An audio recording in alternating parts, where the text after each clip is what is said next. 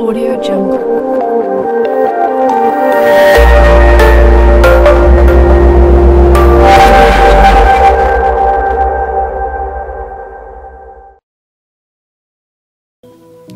Muito bem, vamos lá.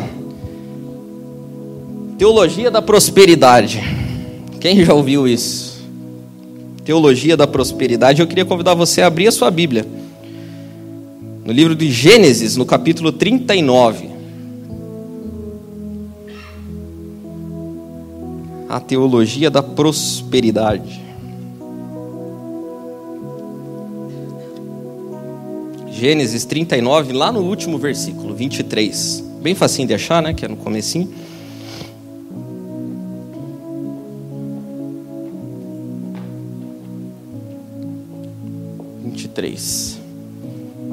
Pode ler? Isso aqui é a história de José, né? Só para mais ou menos fazer um panorama aqui da onde é que a gente está. José é aquele sujeito que tinha vários irmãos, o pai dele gostava muito dele, tinha feito uma túnica de várias cores. José tinha despertado a inveja dos seus irmãos, os seus irmãos tinham vendido para os ismaelitas, que por sua vez os vende, o vendeu lá no Egito como escravo. José chegou no Egito, Deus começou a prosperar ele, José começou a ficar animado, tal, ficou chefe lá da casa de Potifar, mandava em tudo, não sei o quê. A mulher de Potifar um dia desgraçou a vida de José. José foi parar na cadeia, acusado injustamente, e aqui estamos nós em Gênesis 39, 23. Eu, carcereiro, não tinha cuidado de coisa alguma que estava na mão de José, porquanto o Senhor era com ele. O Senhor era com ele, fazendo prosperar tudo quanto ele empreendia.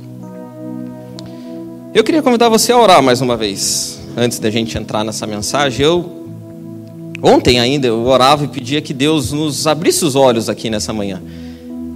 Que às vezes a gente passa por situações que nos deixam tristes e a gente não consegue ter a real dimensão das coisas. Então, o meu desejo hoje, com a reflexão que eu quero trazer para vocês, é que Deus abra os seus olhos e abra os meus também, para que a gente perceba as coisas que estão erradas e que Deus nos dê prisma, que a gente consiga enxergar a coisa da forma correta. Pai, muito obrigado por essa manhã. Obrigado pela tua palavra que nos é revelada. Obrigado pela graça, misericórdia e bondade do Senhor.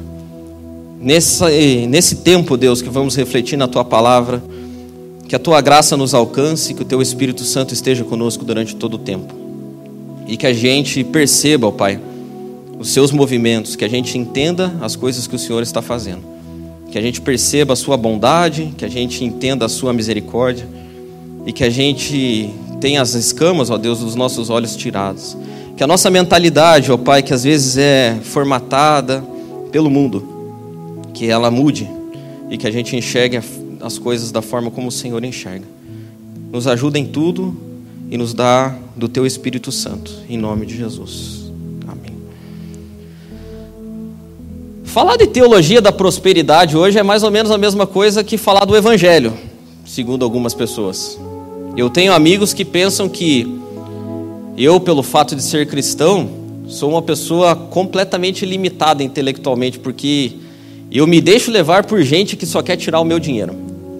Talvez se você perguntar para a maioria das pessoas que não conhece a Jesus hoje, o que significa ser um cristão?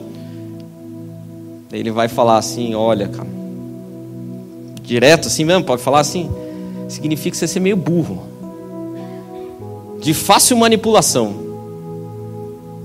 Teologia da prosperidade é o que invade hoje. Você liga o rádio? Eu não ligo mais. Eu não escuto mais rádio evangélico. Evangélico, se é que pode dizer isso. Não escuto porque 99% das coisas que são ditas lá são para massagear o ego das pessoas e dizer que elas vão melhorar e que elas vão não sei o quê, e que tudo vai dar certo e que Deus vai te colocar por cabeça e não por cauda e tal. Às vezes, quando eu vou para São Paulo, daí eu escuto, porque aquilo lá é muito engraçado, o programa do, do gordinho lá, que entra no barril. Não vou dizer o nome dele. Aquele cara, é, é mais uma coisa que tem que ser dita, porque o cara tem muita criatividade, ele é demais. Ele deveria ser roteirista, alguma outra, porque o cara é incrível. Ele cria cada coisa. A teologia da prosperidade invadiu o meio evangélico.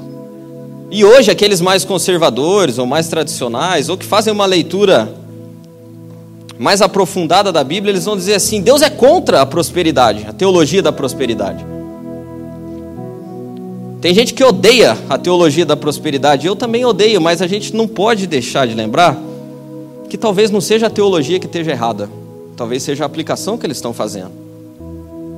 Sabe que se você liga a sua televisão na madrugada, né, vai passando lá, é legal de ver também. O pessoal vende tudo.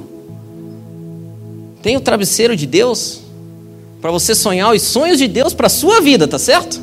Então você vai ligar no 0800 777 4433, vai falar com o pastor Marcos, que vai te receber muito bem. Você compra esse travesseiro e sonha os sonhos de Deus para a sua vida, tá certo? Tá certo?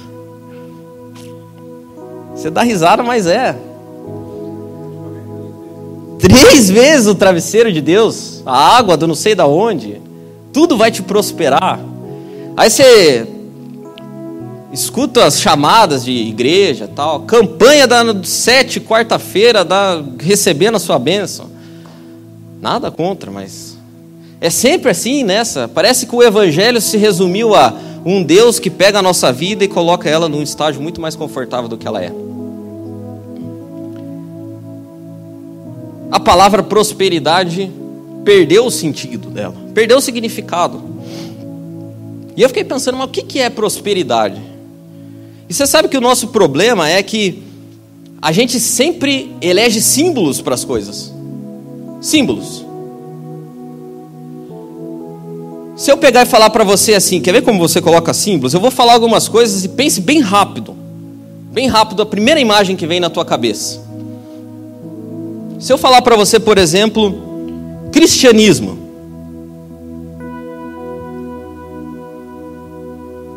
É adequado esse? Legal. Show de bola. Agora, se eu pegar e falar para você assim, uma pessoa bonita, beleza.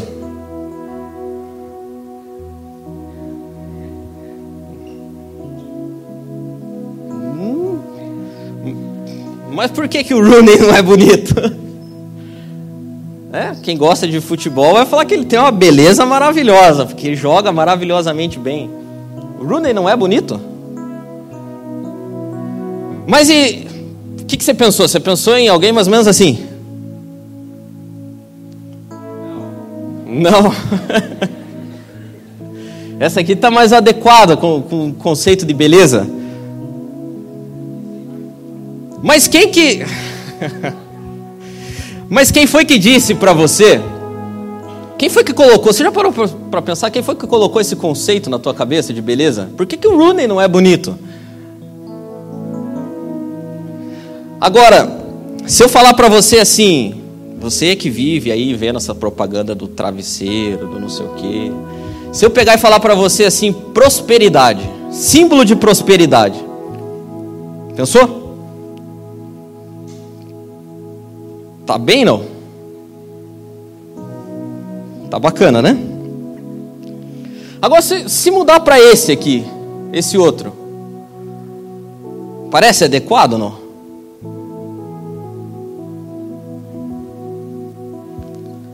Você consegue perceber como a nossa cabeça ela vai sendo moldada pouco a pouco, para que a gente olhe para aquilo que parece ser.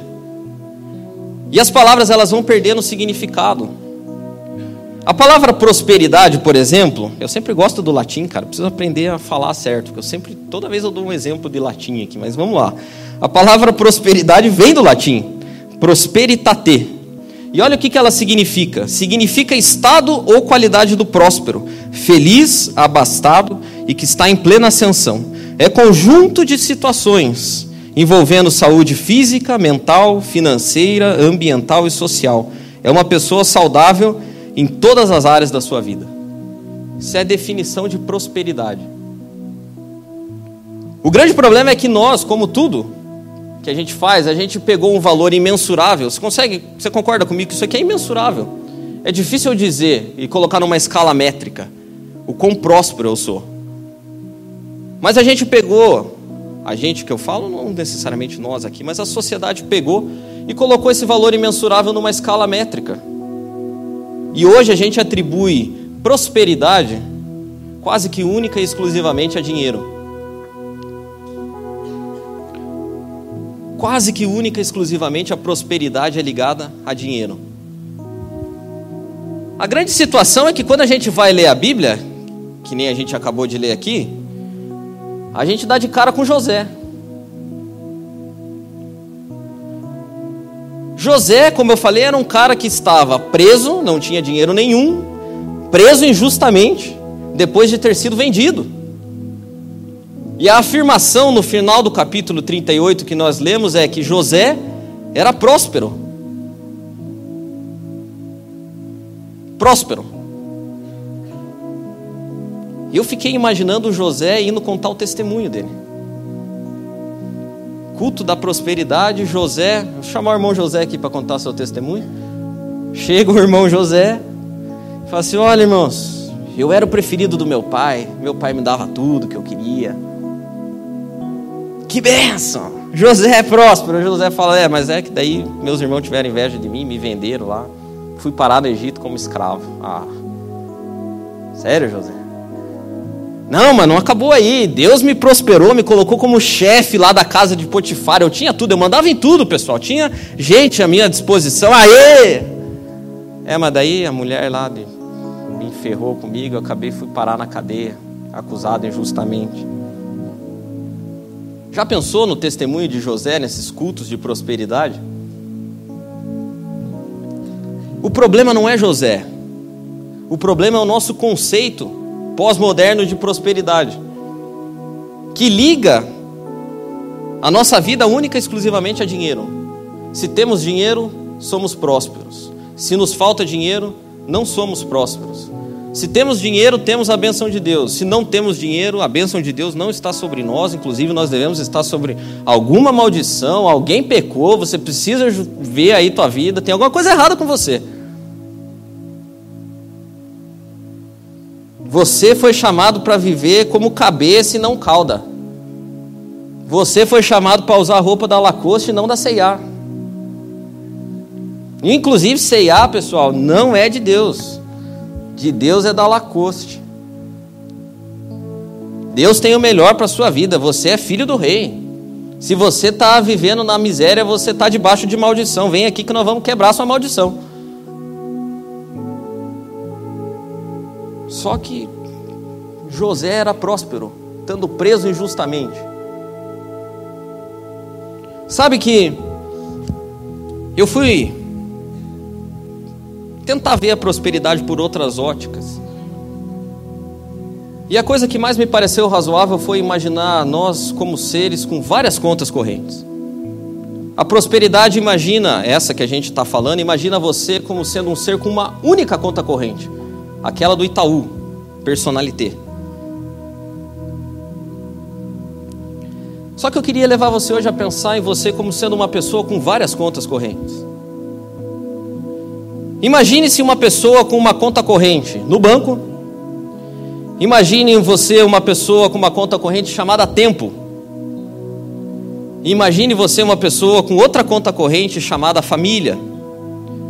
Imagine você com uma outra conta corrente chamada trabalho, e mais uma outra chamada ministério, e uma outra ainda chamada desenvolvimento pessoal, assim, as suas aspirações, e uma outra chamada saúde. Olha quanta conta corrente você tem. E dentro dessas suas contas correntes, algumas são mensuráveis. Por exemplo, você consegue saber o quanto de dinheiro que você tem no banco. Ou o quanto de dinheiro que você não tem no banco. Ou o quanto de dinheiro que você está devendo para o banco, que é uma outra situação também. Né? Tua conta está bem grande lá, tem 10 mil, só que tem um sinalzinho de menos na frente. Só que existem outras coisas que a gente não consegue mensurar. Por exemplo, você consegue saber exatamente quanto tem dentro da sua conta corrente família? Exatamente assim. Você consegue saber quanto tem dentro da sua conta corrente moral, por exemplo? Essa é uma conta corrente muito importante. Você tem uma conta corrente chamada moral. E você é esse ser que fica tentando equilibrar todas as coisas, vivendo nesse mundo que quer que você imagine que você tem uma única conta corrente. Mas eu fui ler a Bíblia e pesquisar um pouco mais o que é então a verdadeira prosperidade, já que eu não sou um ser que só tem uma única conta corrente, eu tenho várias contas. O que Deus espera de mim e como eu posso saber se eu sou de fato uma pessoa próspera ou não? E a primeira coisa que eu descobri é que a pessoa que é realmente próspera, ela nunca esgotará uma conta para aumentar a outra. Nunca. Quem é realmente próspero não, não seca uma conta para depositar todo o dinheiro na outra. E com quem que eu aprendi isso? Eu aprendi com Salomão. Provérbios, capítulo 17. Inclusive, Salomão tem me ensinado ultimamente bastante coisa. Se você ainda não leu o livro de Provérbios, o Eclesiastes, assim, bem sistematicamente, vale a pena. Faça isso. Provérbios, capítulo 17, ele vai dizer assim: Melhor é um pedaço de pão seco, mas comido com tranquilidade, do que ter a casa cheia de boa comida no meio de discussões constantes. Sabe que a verdadeira prosperidade consiste em a gente achar um jeito de fazer todas as nossas contas correntes crescerem ao mesmo tempo? A pessoa que é de fato próspera, ela sabe que nunca deve esgotar uma conta para depositar todo o dinheiro na outra. Ou dinheiro, olha como, tá vendo como a mentalidade é condicionada. A pessoa que é de fato próspera, ela sabe quais contas ela deve sacrificar um pouco mais e quais contas ela deve sacrificar um pouco menos. E quais contas ainda ela não deve sacrificar nem um pouco. Você quer ver um exemplo? A pessoa que é de fato próspera, ela deve que, ela sabe que jamais, sobre hipótese nenhuma, ela deve sacar da conta corrente do caráter para depositar na conta corrente do dinheiro. Você nunca, nunca. Se você quer ser de fato próspero, você não pode tirar da sua conta corrente do caráter, da conta corrente do sono tranquilo, mesmo que isso te renda milhões. Consegue perceber como é diferente dessa teologia da prosperidade, que meio que vale tudo? O importante é ser próspero e rico.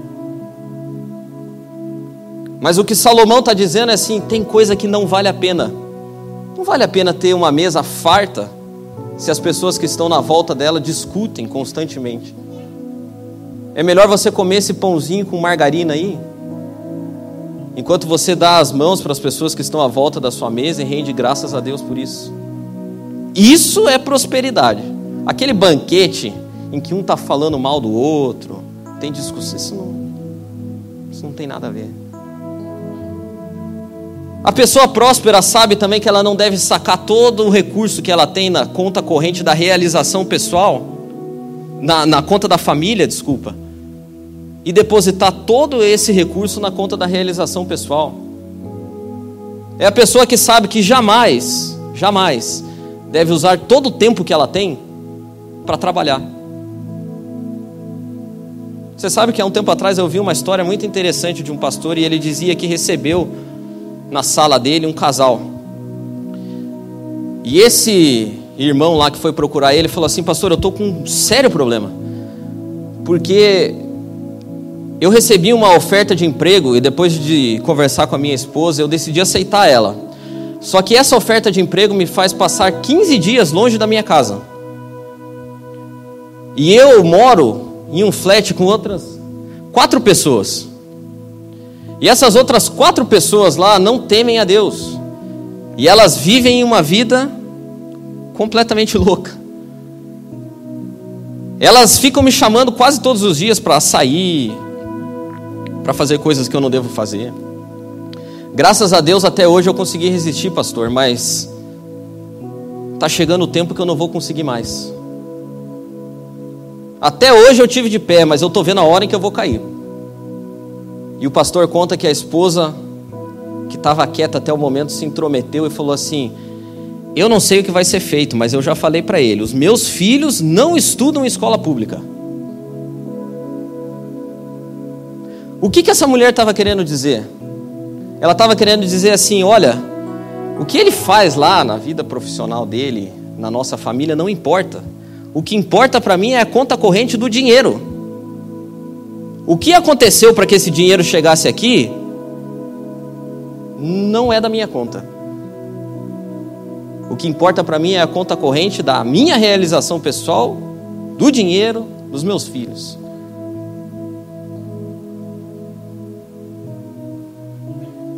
O que essa pessoa está dizendo é assim: olha, eu não entendi nada ainda a respeito da prosperidade. Não importa ficar longe do meu marido, não importa, o que importa é o dinheiro. Sabe que a prosperidade é o indício de uma pessoa que tem a escala de valor muito bem ajustada. Uma pessoa que sabe exatamente qual é a diferença de valor e de preço. Porque tem coisas que têm preço. Eu consigo comprar aquele carro, eu não, né? Mas tem gente que consegue comprar aquele carro que eu mostrei ali. Mas aquele sorriso daqueles meninos não dá para comprar. Aquilo tem valor. O carro só tem preço. O carro não tem valor nenhum. Uma segunda coisa que eu aprendo sobre a prosperidade é que a pessoa realmente próspera consegue viver como Jesus. Jesus tinha tudo, mas não era possuído por nada. Uma coisa é você ter, outra coisa é você possuir. São duas coisas absolutamente diferentes. Paulo entendeu perfeitamente e lançou uma pérola para a gente. Ele diz assim: Todas as coisas me são lícitas, mas nem todas me convêm. Todas as coisas me são lícitas, mas eu não vou me deixar dominar por nenhuma delas. Não vou me deixar dominar por nenhuma delas. Existe uma filosofia na praça que é muito verdadeira. E ela diz assim: se você tem alguma coisa que você não pode ou não consegue abrir mão, na verdade não é você que tem a coisa, é a coisa que tem você.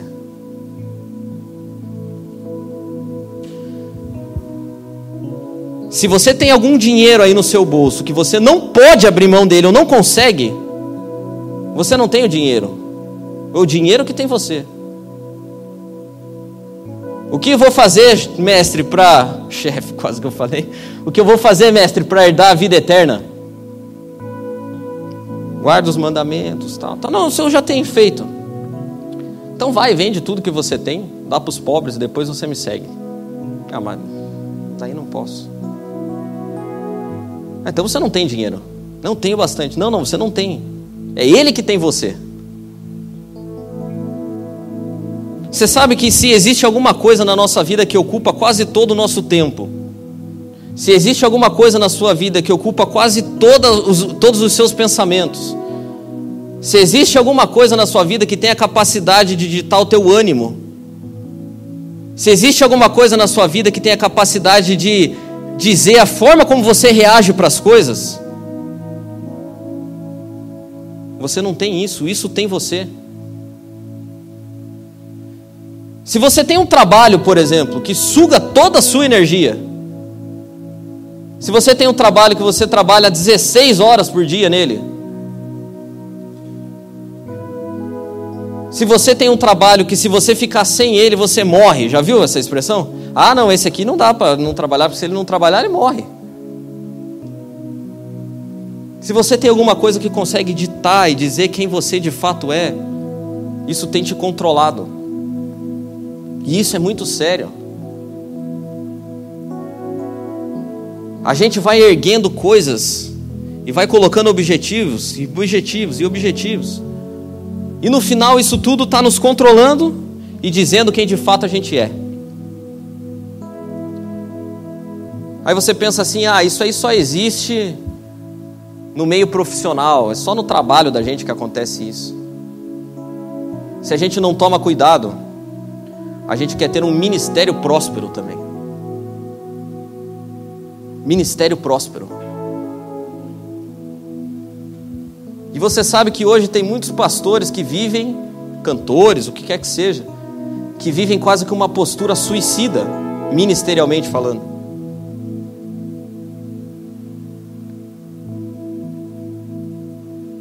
É, é uma coisa assim, quase que doentia. Igual algumas pessoas têm para o trabalho, algumas pessoas têm para ministério. A família dele não vê ele em casa. Porque na segunda-feira ele tem reunião disso, na terça-feira ele tem reunião daquilo, na quarta-feira ele tem que ir na casa de não sei quem orar, na quinta ele tem um não sei o que, na sexta ele no domingo ele tem culto. É uma coisa doente. É um trabalho doente, é, é uma doença. Você sabe que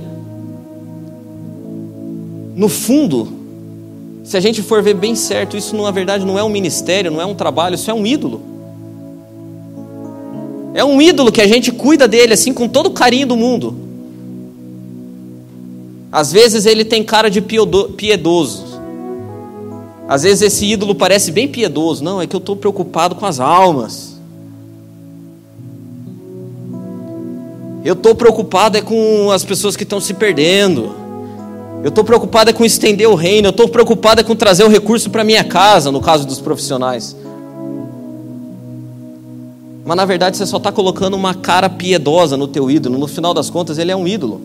E sabe o que ídolos fazem? Eles nunca se saciam.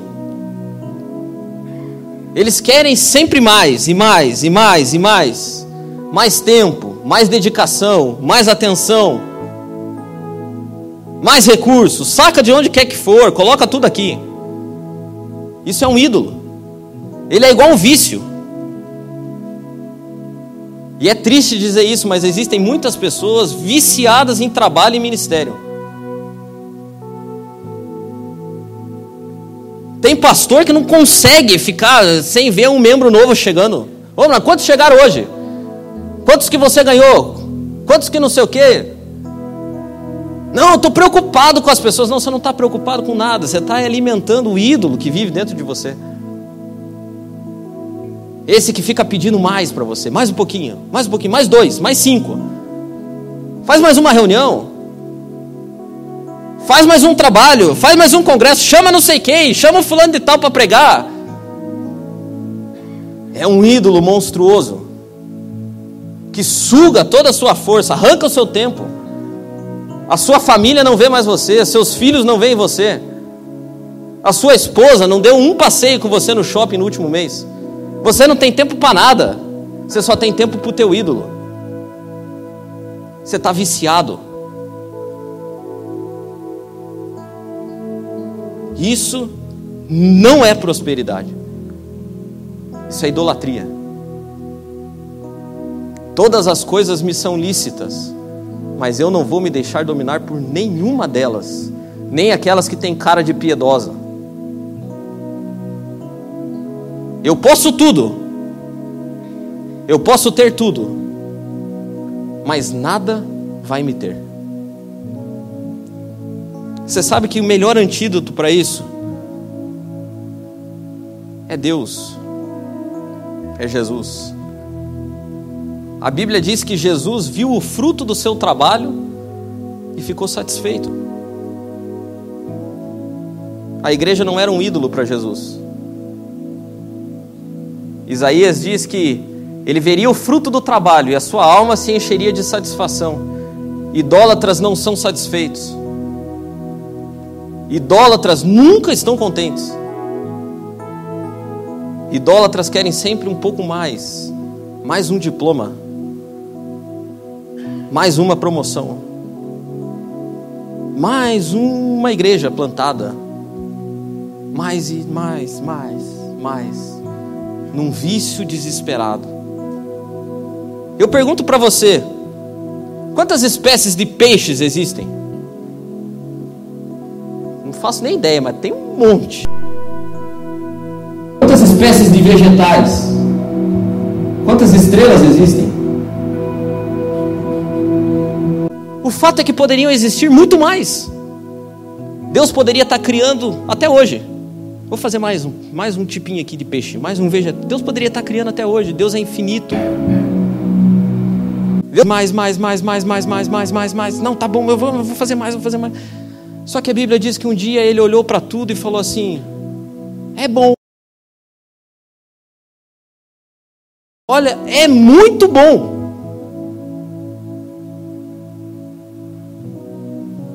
E depois disso ele descansou e desfrutou do que ele tinha feito. Quantas vezes Quantas vezes a gente não consegue desfrutar das coisas porque dentro de nós vive um ídolo que fala assim: ah, você ganhou dinheiro, mas não viaja, não, cara. Ganha um pouquinho mais. Ah, você, você já conseguiu fazer um ministério exitoso, mas aumenta ele um pouquinho mais.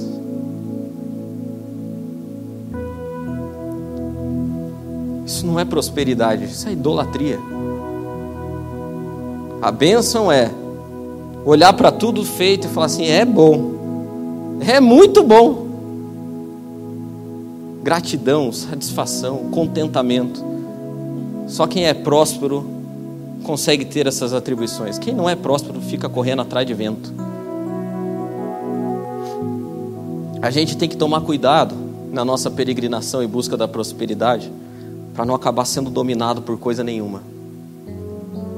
A gente não deve nunca abrir mão de nada do que Deus queira nos dar. Nada. Tudo que Deus queira dar para você, você deve se apossar daquilo e receber. Agora, você não deve reter absolutamente nada do que Deus não tem abençoado. Você não deve reter absolutamente nada do que esteja dominando você.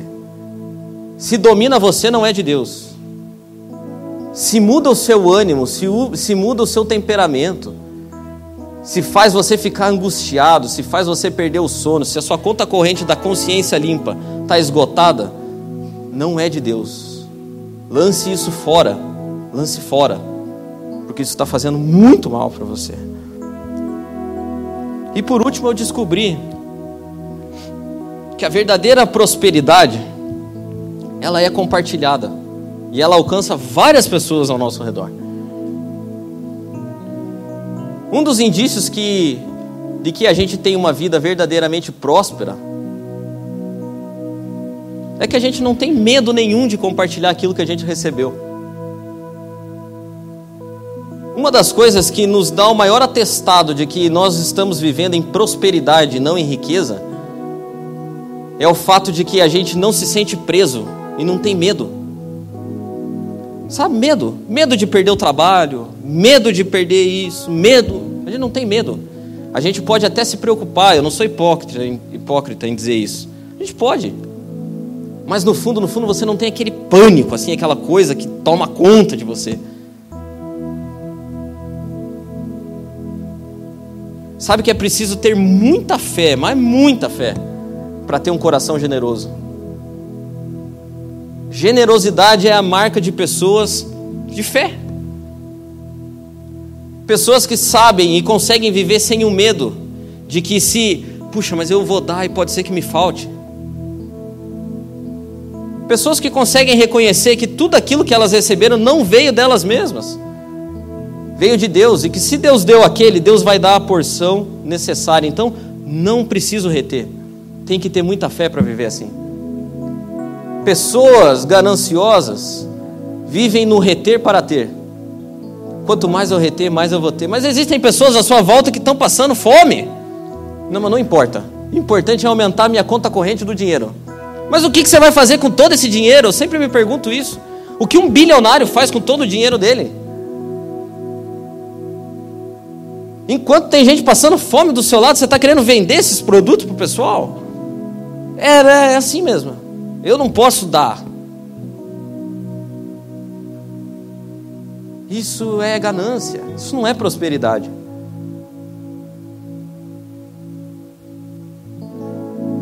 Eu amo essa passagem de José porque ela ensina muito para gente, muito sobre a prosperidade. E eu queria ler com você, eu vou ler, não precisa abrir. A afirmação de José, quando os irmãos dele descobrem depois que ele sim era o governador do Egito, tal, o pessoal não tinha reconhecido ele.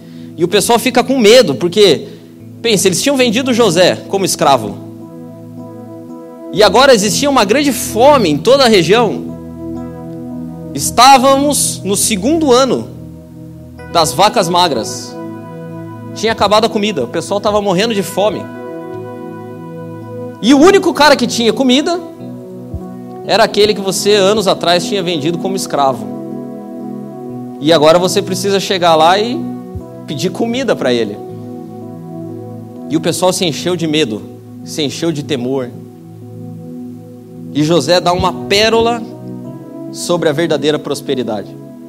Ele vai dizer assim: Agora, pois, não vos entristeçais, nem vos aborreçais porque me haverdes vendido para cá, porque para preservar a vida é que Deus me enviou adiante de vós. Porque já houve dois anos de fome na terra, e ainda restam cinco anos em que não haverá lavoura e nem cega. Deus enviou-me adiante de vós para conservar-vos descendência na terra e para guardar-vos em vida por um grande livramento. Assim, não fostes vós que me enviastes para cá, senão Deus, que me tem posto por pai de Faraó e por senhor de toda a sua, toda a sua casa, e como governador sobre toda a terra do Egito. Apressai-vos, apressai-vos, subi a meu pai Diz-lhe: Assim disse teu filho José: Deus tem me posto por senhor de toda a terra do Egito. Desce a mim e não te demores. E a Bíblia diz que aqueles homens que estavam cheios de medo receberam uma porção dobrada, comida para o caminho, animais, e foram enviados até a terra para chamar Jacó e falar para Jacó o seguinte: Pai, o José não morreu. O José está vivo. E você não tem a menor ideia do que foi que aconteceu. José não só está vivo, mas como Deus colocou ele como governador de todo o Egito. Ele manda em tudo. Se tem alguém próspero, é José. E você não vai, não vai acreditar na maior bênção ainda. Que além de ele estar tá nessa posição, ele não está com raiva da gente. Ele falou assim: Vai lá, chama o pai, chama todo mundo e venham morar aqui comigo. Vocês vão desfrutar do melhor da terra. E olha só, ele mandou até o carro para buscar a gente. Ele mandou comida para o caminho, porque a gente vai precisar. Ele disse que a hora que a gente chegar lá vai ter terra para a gente, vai ter lugar para a gente viver. A gente não precisa ficar aqui passando fome. E a Bíblia diz que Jacó quase que não acreditou. A Bíblia diz que Jacó, ao ver José, chegou a desmaiar. E a Bíblia diz no final do capítulo 46 que todos os que foram para o Egito com Jacó, todos os seus descendentes, sem contar as mulheres dos seus filhos, totalizaram 66 pessoas. Com mais dois filhos que nasceram a José no Egito, os membros da família de Jacó que foram para o Egito chegaram a 70. A verdadeira prosperidade é compartilhada. A verdadeira prosperidade muda o lugar onde a gente está inserido. A verdadeira prosperidade faz transbordar e não reter cada vez mais. A verdadeira prosperidade não é aquela que aumenta o nosso tanque, é aquela que aumenta a nossa terra para que a água caia e siga correndo. Deixa eu te dizer uma coisa, com todo carinho. Se todas as suas contas correntes estão cheias, se você é uma pessoa completamente realizada, se a sua conta corrente no banco tem bastante dinheiro, se a sua família está bem, se você tem uma consciência tranquila, se você vive em paz, todas as suas contas correntes estão tranquilas. Mas se ninguém é abençoado na sua volta, só você é, você não é próspero. Você só é rico. Se só você desfruta daquilo que Deus deu para você, você não é próspero. José foi extremamente próspero quando 70 pessoas da família da casa do pai dele estavam desfrutando daquilo que Deus tinha colocado para ele. Ele tinha todo direito, todo direito. Seria justo se ele tivesse olhado para os irmãos dele e falado assim: Olha pessoal, quem me viu passar na prova não me ajudou, agora vai se arrepender. Era justo. Mas tem uma coisa que Deus ama mais do que a justiça. Deus ama muito mais a misericórdia, a graça. José foi extremamente próspero quando ele olhou para o pessoal e falou assim: gente, não fica com medo. Isso tudo que vocês me fizeram virou bem para mim. E tem uma coisa melhor ainda. O nosso Deus corrige as nossas falhas e o mal que vocês me fizeram virou bem para mim e vai virar bem para vocês também. Traga o pai, traga todo mundo. Eu sou próspero, eu não sou rico. Sou muito próspero. Aqui tem lugar para vocês também. Só foram dois anos até agora da, da fome, virão outros cinco. Mas Deus me colocou aqui para preservar a vida de vocês. A minha prosperidade é sua também. Não tem sentido eu ser rico e todo mundo ser pobre na minha volta. Não tem sentido eu ser muito melhor do que todos os outros que vivem na minha volta. Não faz sentido. Não faz o menor sentido. Se só você for rico, se só você tiver boas roupas, se só você tiver boa comida, mas ninguém mais tem, só você tem. Você é um miserável. A verdadeira prosperidade ela é compartilhada. O que eu aprendi foi que o que hoje se chama de teologia da prosperidade nada mais é do que a teologia da riqueza. Teologia da riqueza não tem nada a ver com a teologia da prosperidade. A teologia da riqueza é só uma forma que os homens encontraram de controlar outros homens de fazer eles desenvolverem um relacionamento com Deus com base na ganância e no medo. A teologia da prosperidade que se conhece hoje é ganância e medo. Eu dou porque Deus me abençoa. Se eu der cem, Ele me dá mil. Quem ganha de Deus? E eu vou dar cem porque Deus vai multiplicar mil vezes mais. Isso é ganância. Não é generosidade, ganância e controlam pelo medo. Você tem? Se você não der, Deus vai tirar.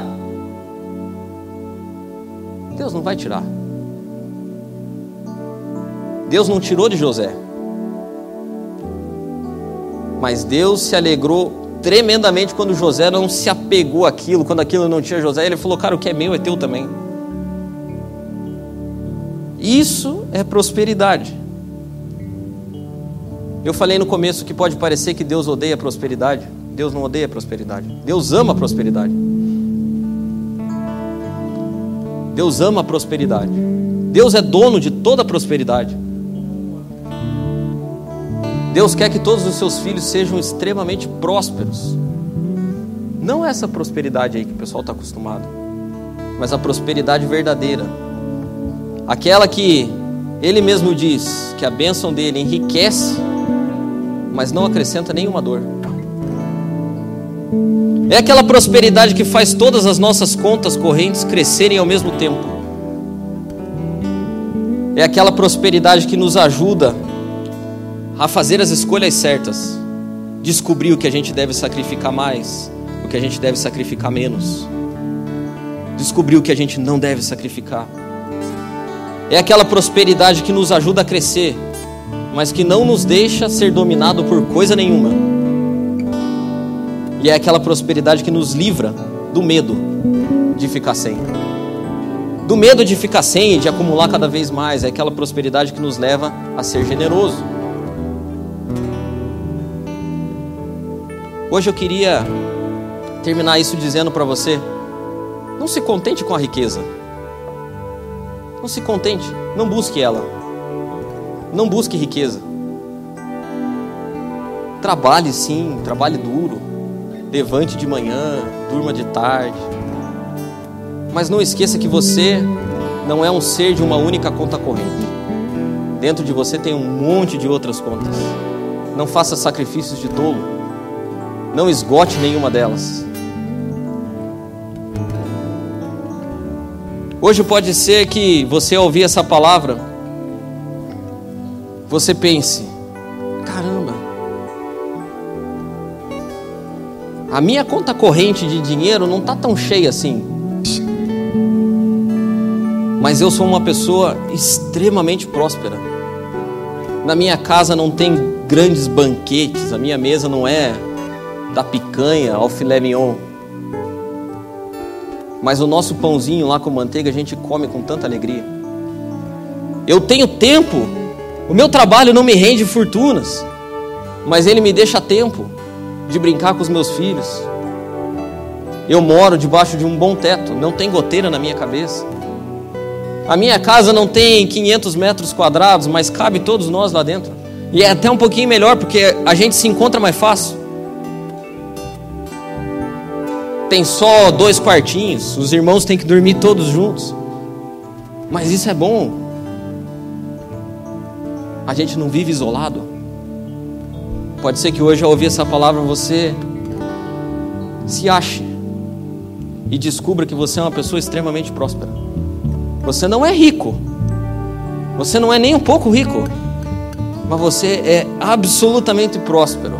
A sua consciência é tranquila. Você é generoso, você consegue tirar do cinquentão que você tem e dar 20. As pessoas à sua volta são alcançadas por aquilo que Deus deu para você. Pode ser que ao ouvir essa palavra você precise fazer um exame da sua consciência e descobrir e redefinir os saques que você tem feito em algumas das suas contas.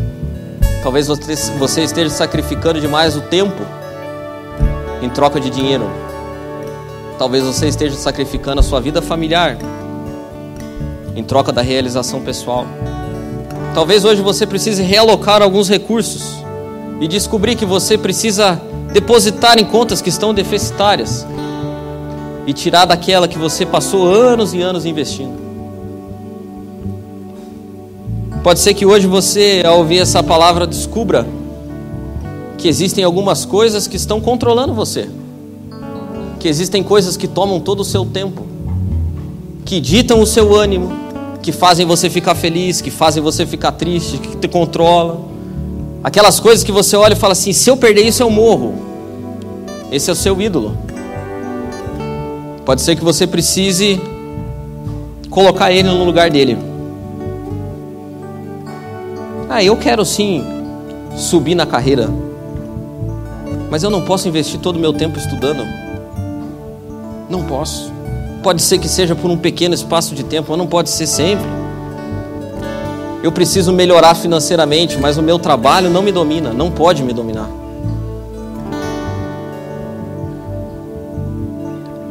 Pode ser que você precise fazer transferências aqui nessa noite, nessa manhã. Acostumado a falar Pode ser que você olhe suas contas correntes todas cheias, mas você olhe para dentro do seu coração, seu coração não demonstra generosidade nenhuma. Pode ser que nessa manhã você se descubra como sendo uma pessoa apenas rica, mas nem um pouco próspera. Pode ser que você olhe hoje e fale assim: puxa, minha família precisa desfrutar mais dessa prosperidade que Deus me deu. Eu preciso investir mais tempo aqui. Eu preciso diminuir um pouco a minha conta corrente do dinheiro e fazer a minha família desfrutar disso. Pode ser que você faça uma viagem. Eu não sei, de fato não sei qual é a sua situação. Agora eu sei de uma coisa: Deus não nos fez para ser rico, Deus nos fez para ser próspero. Que hoje você saia daqui nessa manhã sabendo exatamente qual é a sua situação. Isso foi um pequeno resumo. Existiam muitas outras coisas que a gente poderia falar sobre prosperidade. Agora lembre-se: a pessoa próspera não esgota as contas. A pessoa próspera não se deixa dominar por nada. E a pessoa próspera alcança várias pessoas à sua volta. Isso é prosperidade. O resto é só riqueza. Eu queria convidar você a ficar de pé.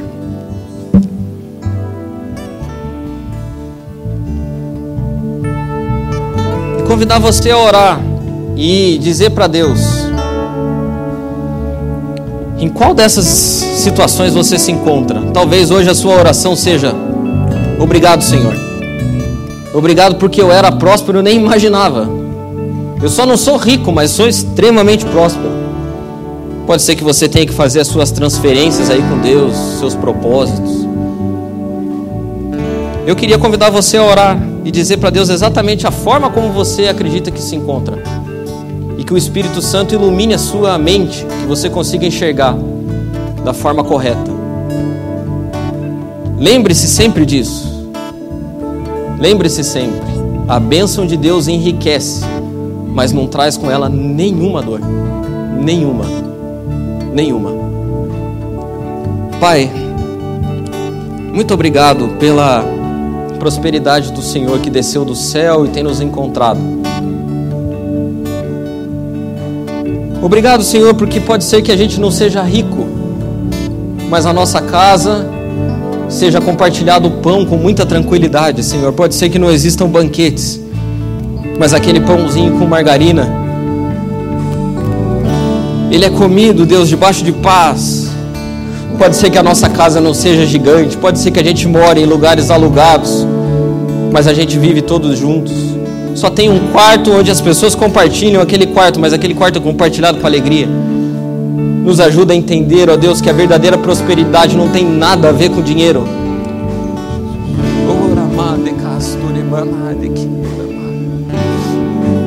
Nos ajuda, Senhor, a não ser dominado por esse mundo que nos empurra cada vez mais a enxergar a prosperidade como um valor monetário. Nós refutamos isso. Nós acreditamos que a bênção do Senhor enriquece, mas não traz nenhuma dor, não traz preocupação, não traz medo não aumenta a ganância. Nos ajuda, Senhor, nessa manhã a fazer as transferências das nossas contas correntes, que a gente tenha capacidade de sacar daquelas contas que estão cheias e depositar um pouquinho naquelas que nós temos sacrificados nos últimos tempos. Nos ajuda, Senhor Deus, a colocar os nossos ídolos nos lugares deles nos ajuda a identificar, ó Pai, aquilo que tem nos controlado, aquilo que muda o nosso ânimo, aquilo que dita, Senhor Deus, as coisas que nós fazemos e deixamos de fazer. Isso não é do Senhor, isso é um ídolo, e nós queremos hoje colocar ele por terra no nome de Jesus. Nós queremos declarar, Senhor Deus, diante dos principados e das potestades, que nós não serviremos coisa alguma que não seja o Senhor, que nós não nos entregaremos, ó Deus, a coisa alguma que não seja o Teu Espírito Santo que nós não seremos regidos, ó Deus, por ídolo nenhum. O nosso Deus é o Senhor. Não servimos ao dinheiro, não servimos ao sucesso, não servimos ao nosso trabalho, nem tampouco ao nosso ministério. Tudo que temos é do Senhor, e se não serve para glorificar o teu nome, deve ser colocado fora. Nos ajuda, Senhor Deus, a perder o medo e nos leva a manifestar um coração generoso. Nós oramos ao Senhor, consagramos a nossa vida a Ti. E pedimos, ó Deus, derrama prosperidade sobre a nossa vida. A verdadeira prosperidade. Não essa falsa, que gera medo e gera ganância, gera culpa. Mas a verdadeira, que enriquece e não acrescenta nenhuma dor. Amém. Amém. Audio Jungle.